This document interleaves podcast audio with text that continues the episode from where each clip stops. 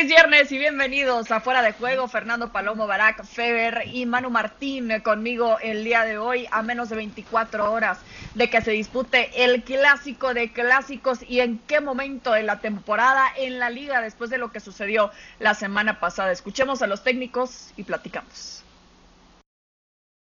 Bueno, el resultado en principio no es eh, decisivo porque después del partido de mañana nos faltan muchas jornadas todavía donde cualquier equipo tiene complicados de ganar todos sus partidos y claro que el equipo que gana yo creo que da un, moral importante para seguir. Bueno, ojalá que, que, Leo mañana también va a ser decisivo para nosotros porque necesitamos un mejor Messi, pero necesitamos un mejor Barça. Entonces sí, para ganar mañana yo creo que hay que estar bien, hay que hacer las cosas perfectamente bien. Entonces, y claro, por nuestro ataque, por nuestros movimientos, los pases, eh, oportunidades creadas y necesitamos Leo, claro. Nosotros estamos pensando en preparar el partido y jugar y darlo todo y, la consecuencia la, veremos al final del partido, pero nosotros vamos a darlo todo y estamos positivos en el sentido que lo que queremos es hacer un gran partido de fútbol y es lo que vamos a intentar hacer. El, Atlético de todas formas es el, lo que va, lo que tiene ventajas, porque van primero y, y de todas formas la liga, pase lo que pase, de todas formas hasta el final la vamos a tener que jugar todos, ¿vale? Como es una, una liga muy competitiva, muy, eh, como siempre, muy buenas. Yo creo que todos eh, son los, los, todos los equipos pueden ganar. Entonces, hasta el final no lo vamos a saber.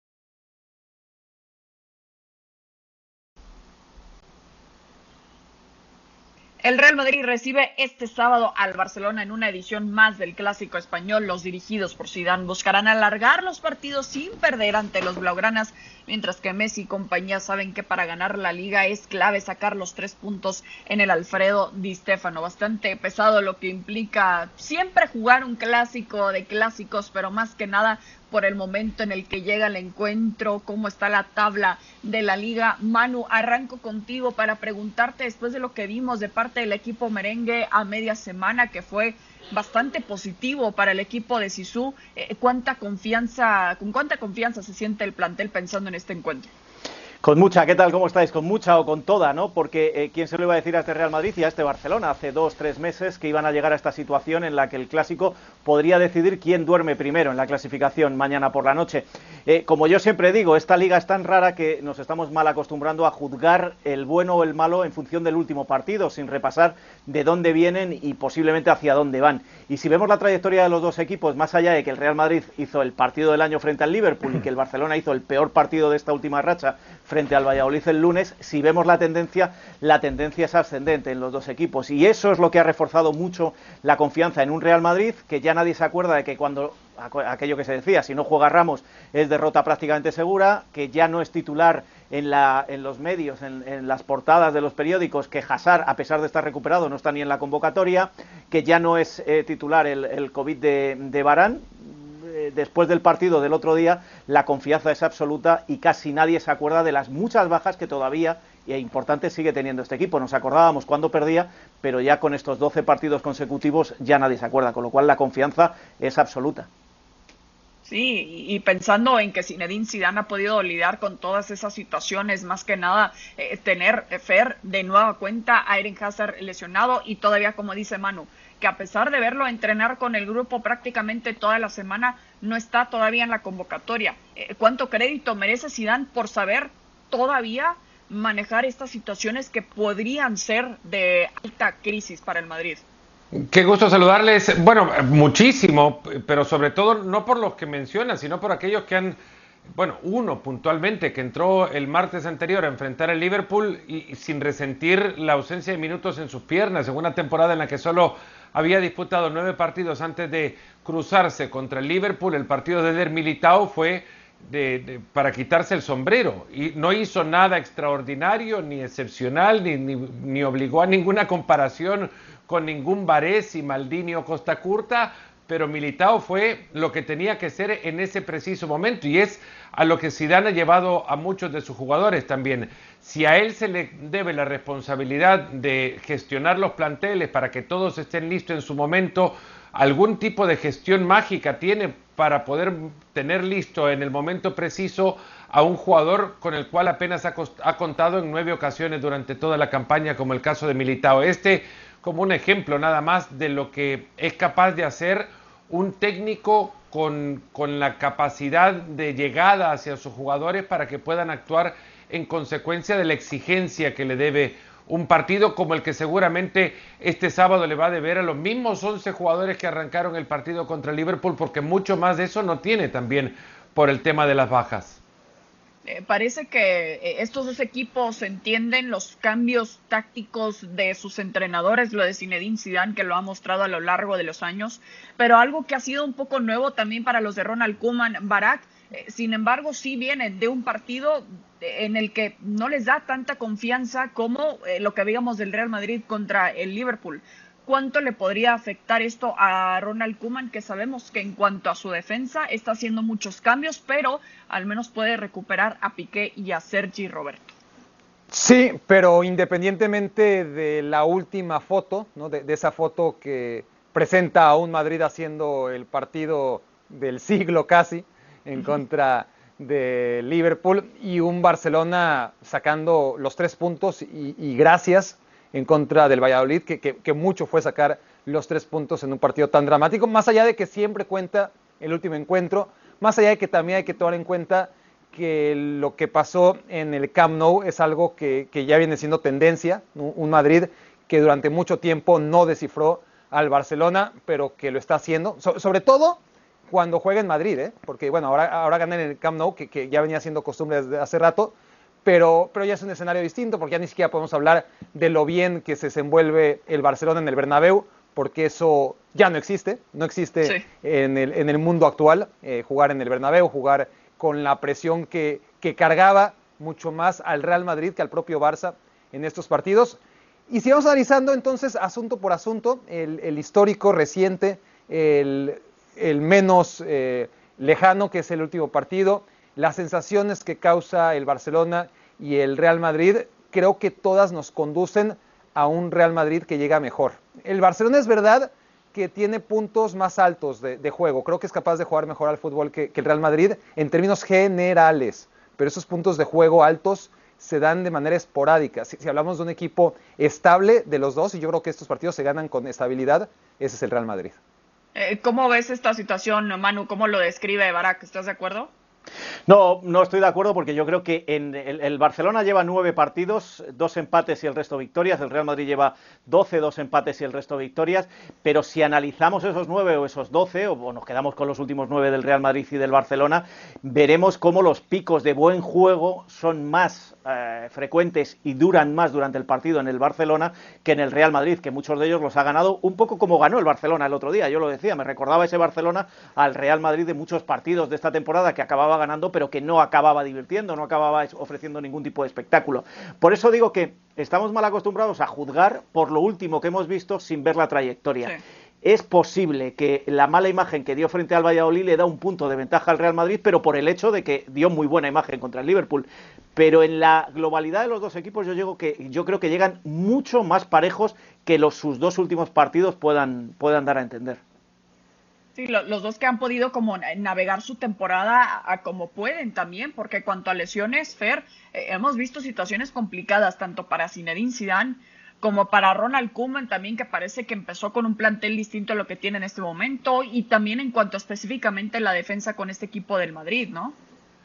Sí, creo que si, si hablamos, y vamos a hacer un resumen de cuánto las lesiones han llegado a afectar a cada uno de los técnicos y los posicionamos en, el análisis de los equipos en función de lo que sus técnicos han logrado incidir en ellos, eh, le, han dolido mucho más a Koeman que a, que a Zidane, porque aquellas lesiones que han golpeado al Barcelona han tenido muchas de esas que ver por Piqué, por Araujo, por Lenglet, por un Titi, por lo poco que se le haya utilizado eh, mucho tiene que ver en la posibilidad que haya tenido Kuman de parar al equipo como lo quiere parar él, con más jugadores en la mitad de la cancha. No hablemos de la línea de tres que sea para defender mejor o para tener eh, más juntos a los centrales y en consecuencia más protegido a Ter Stegen, sino en función de cómo lo ve Kuman, con más jugadores en la mitad de la cancha para poder eh, salir mejor y acuerpar mejor la, la posesión de la pelota en la mitad del campo. Con las ausencias de los eh, de, los jugadores antes mencionados en distintos momentos de la temporada, el más reciente, el de, el de Piqué, eh, a Kuman le ha dolido muchísimo más el establecimiento de un modelo de juego eh, consistente, que, es esa línea de tres, de tres centrales, con la que creo va a salir este sábado porque cuenta con los elementos para hacerlo y además es la que más confianza le genera también. Y, será interesante ver también, eh, Barak, cómo plantea justamente a esos tres atrás, si es que utiliza eh, esta táctica de nueva cuenta eh, Ronald Kuman. Veíamos recientemente a De Jong allá atrás, pero considerando lo que hay de riesgo contra un equipo que es el Real Madrid, debería poner a De Jong allá atrás en la defensa o jugarlo ya un poco más en donde estamos acostumbrados a verlo. No, De Jong primero tiene que jugar mucho mejor que, lo que jugó el partido de la primera vuelta, eh, independientemente de la posición en la que juegue. Ahora, tomando en cuenta lo vulnerable que es el Barcelona, con De Jong es más vulnerable en defensa. Obviamente te puede aportar en salida de balón lo que no te va a aportar ninguno de los otros centrales, pero no es un defensa y, eso se nota. Y de por sí el Barcelona, que es sumamente endeble en transición, eh, va a sufrir muchísimo y, necesita protegerse con tres defensores de la mayor calidad posible. Y si en estos momentos esos tres se llaman Piqué, Araujo y no sé si Mingueza, pues es lo que hay, es lo que hay y hay que ponerlo en esa zona para tratar de evitar en la mayor medida de lo posible lo que va a ocurrir de todas formas, pero, que ocurra pocas veces, que, son las transiciones mortíferas del, del, Madrid, porque ahí se juntan lo que peor hace el Barcelona, desde mi punto de vista, que es esa defensa tras pérdida de balón, con lo que mejor hace el Real Madrid, ¿no? que, es esa transición ofensiva, que, eso no lo ha perdido, ha perdido muchas cosas y a veces tiene mejores partidos y otros, pero aún en los peores partidos tiene esa amenaza al espacio y, y ahí sí el Barcelona si juega con tres defensas, lo más parecido a, defensas de calidad, pues mejor para sus intereses. Pero, pero hay un factor, porque esa es la teoría y está muy bien y estoy de acuerdo contigo, Barak, pero eh, yo consideraría el factor Piqué, el factor de un jugador de 33 años que se tiene que infiltrar, un jugador que sale de una lesión y que la última vez que salió de la lesión y jugó, fíjate lo que hizo el Paris Saint-Germain en el Camp Nou, con lo cual a lo mejor prefiero lo malo conocido que lo bueno por conocer. A lo mejor yo prefiero un De Jong jugando ahí incrustado y que le da un poco más de salida con Busquets y con Pedri en el centro del campo que a un De Jong que se va arriba, porque tampoco nos vale de referencia el partido de la primera vuelta, porque eran dos equipos distintos. Eh, eh, después de aquel partido, por mucho que ganara el Madrid, tal y como estaban jugando los dos, dudábamos incluso de sus capacidades para mantenerse en sus puestos de Champions. Ya no te digo el Barcelona, que llegó a estar fuera. Eh, no tiene nada que ver eso. Y a mí lo que me preocupa de la línea de tres de atrás del Barcelona de mañana es el estado en el que pueda estar Piqué, un jugador que anoche no estaba claro que fuera a entrar en la convocatoria y que hoy ha entrado de milagro en la convocatoria. Un poco lo de Sergi Roberto, ¿no? Entonces, a lo mejor es arriesgar demasiado por tener tres defensas de verdad en lugar de un centrocampista retrasado. Eh, pero pensando en la importancia de lo que es siempre un clásico, Fer, pero más que nada en este momento, ¿vale la pena arriesgar a Piqué mañana? Bueno, eh, salir de una lesión y jugar el siguiente partido, cualquiera sea ese partido, va a ser siempre un riesgo. Ahora, si querés salir de la lesión y esperar a que ésta eh, sane plenamente, pues habrá que aguantar un partido y el siguiente que se le viene en la final de la Copa del Rey, con lo que eh, sabe Piqué perfectamente cuál es el siguiente que hay después de enfrentar este clásico. lo que sé es que la línea de tres es lo que quiere, es lo que va a poner Kuman, al menos eso es lo que quiere y cuenta con opciones para hacerlo Piqué desde el banco, pues yo creo que puede ser tan importante solamente tenerlo ahí como lo podría, como lo podría hacer desde la cancha. Eh, el riesgo es gigantesco eh, y no creo tampoco, como bien dicen los técnicos, que este sea el partido que defina la liga para los dos. Con lo que a ver, aguantarlo y esperar, aguantarlo y esperar para que juegue la Copa del Rey no estaría, no estaría del todo descabellado. Sí, pero eh, voy por ahí, Fer. Es curioso porque los dos equipos tienen un compromiso mucho más importante después de este, porque yo sigo pensando que este puede marcar un poco, pero todavía quedan ocho jornadas por delante donde eh, tanto el Atlético como el Madrid como el Barça van a tener que tropezar y estoy convencido porque no hay, no hay una regularidad. Los dos entrenadores saben que el compromiso importante, el del Real Madrid, es eliminar al Liverpool, que eh, van con mucha ventaja pero no está resuelto, y el Barcelona es el título por el que, acordaros, eh, no apostaban por la Liga. Ronald Koeman hace... Este partido... dijo, dijo que su objetivo era la Copa del Rey. Y sin embargo los dos entrenadores, estoy convencido de que van a repetir las tres alineaciones anteriores de, de Kuman y, las, y, la alineación contra el Liverpool de, de Zidane. Este partido es quizás más importante para mantener, para el estado de ánimo que para la posición en la tabla de, la liga. Este partido es, es, yo creo que lo que juegan acá es tratar de mantener el buen ambiente y sobre todo un equipo del Madrid que sabe que ha ganado muchísimo más que un partido ante el Liverpool en el, compromiso que hicieron el martes anterior, es, superar al Liverpool y hacer que el Liverpool dude de sí mismo para el siguiente partido. Eh, sin embargo, eh, el resultado de ser negativo contra el Barcelona puede tirar todo eso a la borda también y que la narrativa cambie totalmente y que incluso hasta el propio Liverpool a los kilómetros que se encuentre del partido que se va a jugar mañana en Valdebebas crea que tiene opciones. Sí, claro, es como, como dicen, ¿no? Para mantener todavía la carrera más viva que nunca y quizás tener a un nuevo líder también en la liga, lo cual mm, no, no habíamos visto, ya estábamos tan acostumbrados a ver al Atlético de Madrid, pero eh, quizás estaríamos teniendo la misma plática, ¿no? Que el Barcelona si se estaría enfrentando a otro también eh, podría eh, significar bastante para ellos, el Real Madrid también con otro rival, pero el hecho de que se enfrenten obviamente es un ingrediente siempre bastante importante.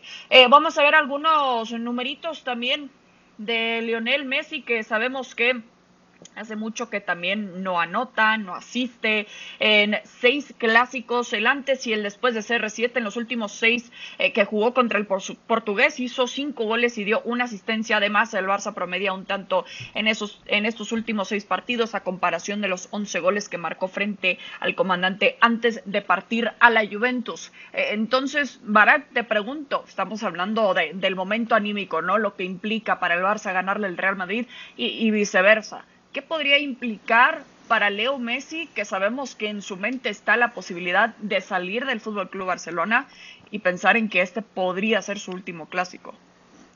Todo pinta que no va a ser así. La, verdad es que los acontecimientos en torno a Messi dan vuelcos inesperados y, hace seis meses se iba a ir porque se iba y, resulta que no se fue, pero 99% que, se, que se iba terminando el año y luego pasó a ser un 50-50 y ahora parece que, es un 99% de posibilidades de que se quede, ¿no? Eh, eh, se descarta casi la posibilidad de salida.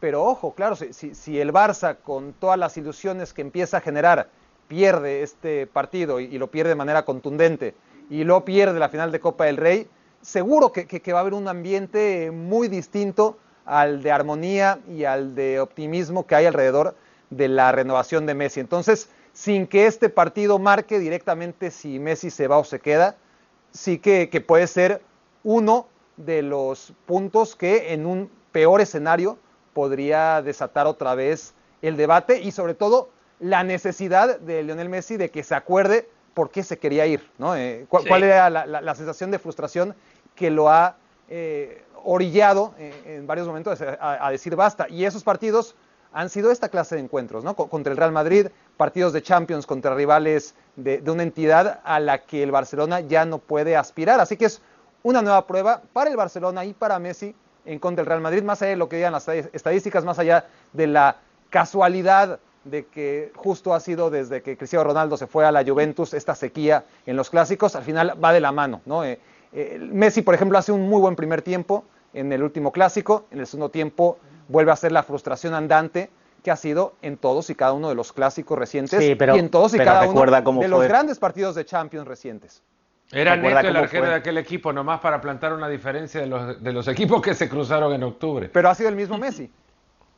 No fue tan malo el segundo tiempo, ojo, que lo repasé recién. Eh, y la segunda mitad tuvo ocasiones le sirve a una Coutinho también. Coutinho dejó pasar dos en aquel partido. Tampoco todo fue, no, fueron 45 minutos buenos como los primeros, pero tampoco fue tan malo como para creer que fue eh, lamentable. No, y además hay que, añadirle cómo estaba el equipo y cómo estaba rodeado. Es que, es que aquel equipo era un desecho en aquel momento. Por eso es, importante el reto de ver si ahora sí, cuando por fin el Barcelona, después de mucho tiempo, parece darle herramientas encabezadas por Pedri para que Leo esté más cómodo, vamos a ver si Leo ahora sí vuelve a parecerse al Leo de siempre, que es el mejor jugador en la historia de los clásicos. Pero sí, yo coincido con Barak, en esto no, ya no se ve con tal eh, sensación de preocupación o dramatismo, o, no parece apocalíptico en la carrera de Messi en el Barcelona, el partido frente al Madrid.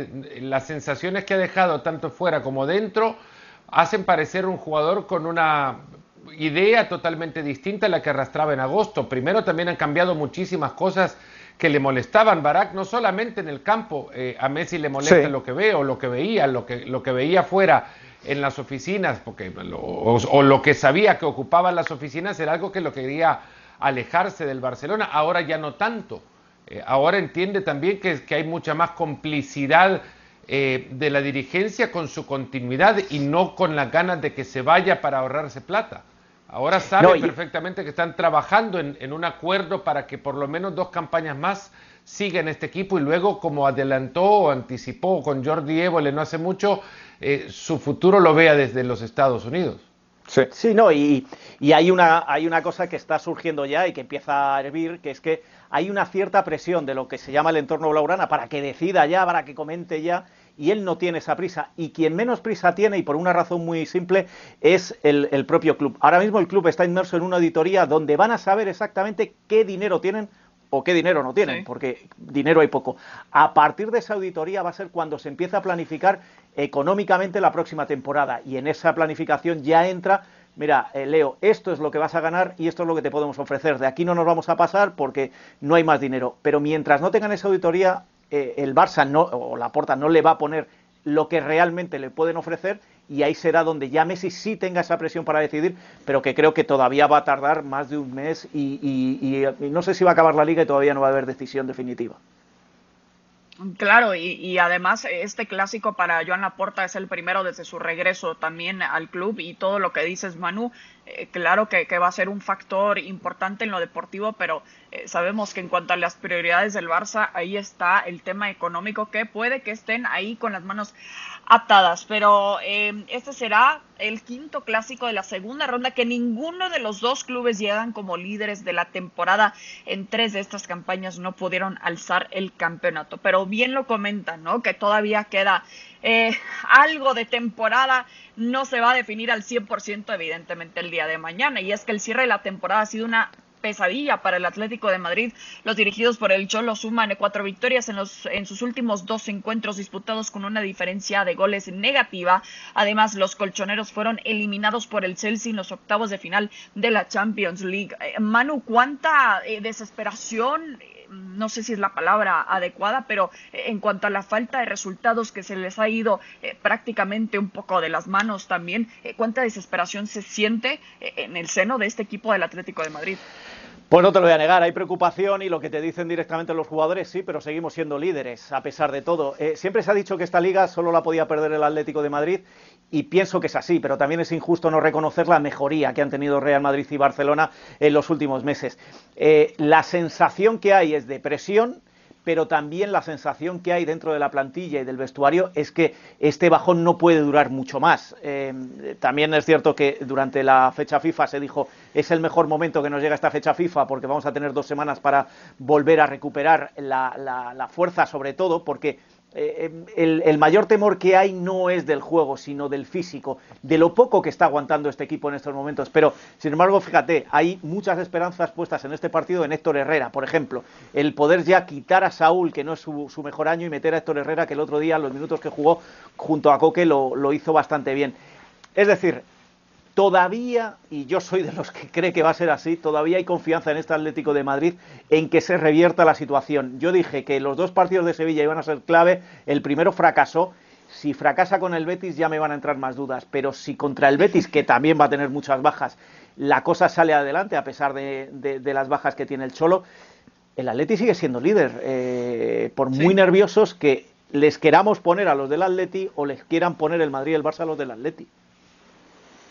Sí, claro, porque en este momento sigue en control, lo tiene en sus manos pensando en este partido que viene 24 horas después del clásico español, eh, Barak, pero ves con la misma confianza con el que le ve Manu de que puedan mantenerse ahí pensando todavía en el título de la liga.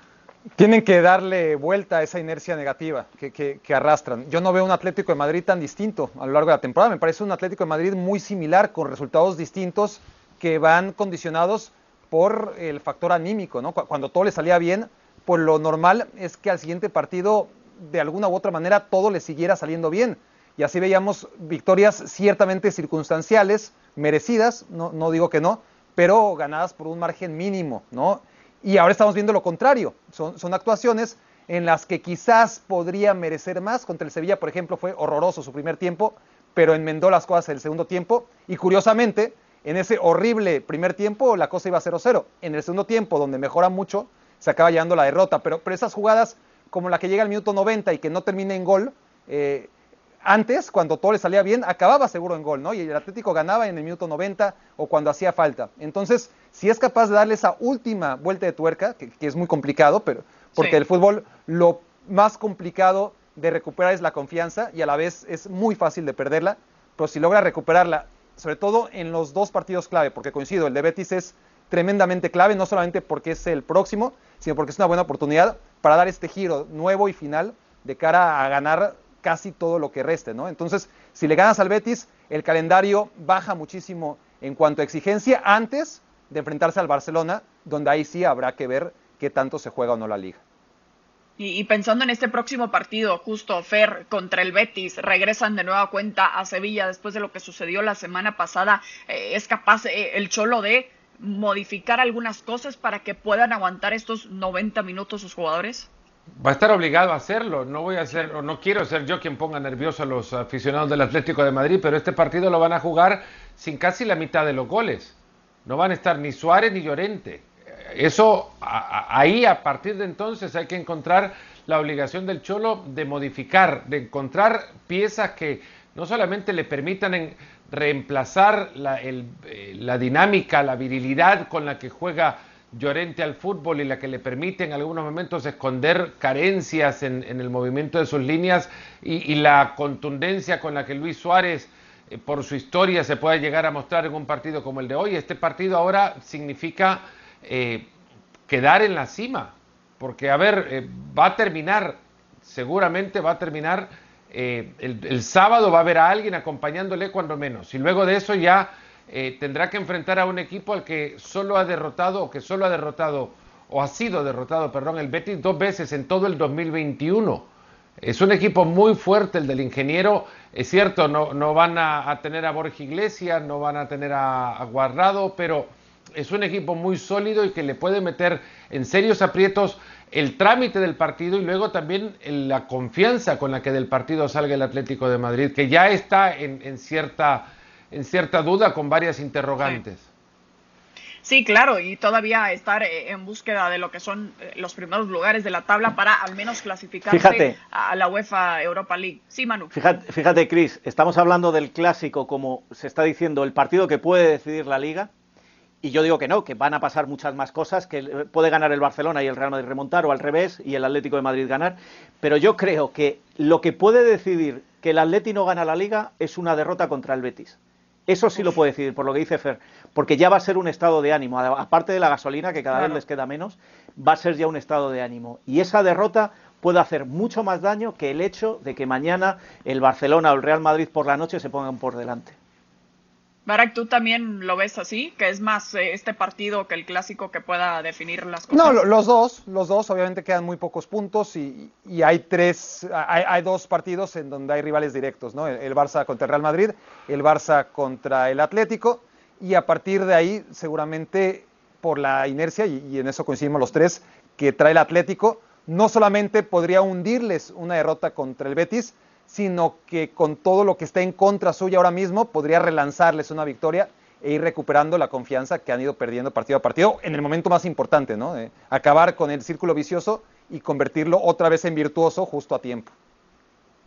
Bueno, será interesante también pensando en estas últimas jornadas de la liga, si es que sucede como lo veíamos la temporada pasada, quizás a la inversa, ¿no? Que muchos dicen que el Barça fue el que perdió la liga. Acá con el Atlético de Madrid han mejorado tanto el equipo merengue como el equipo blaugrana. Fer, Manu, Barak, gracias. Hasta la próxima.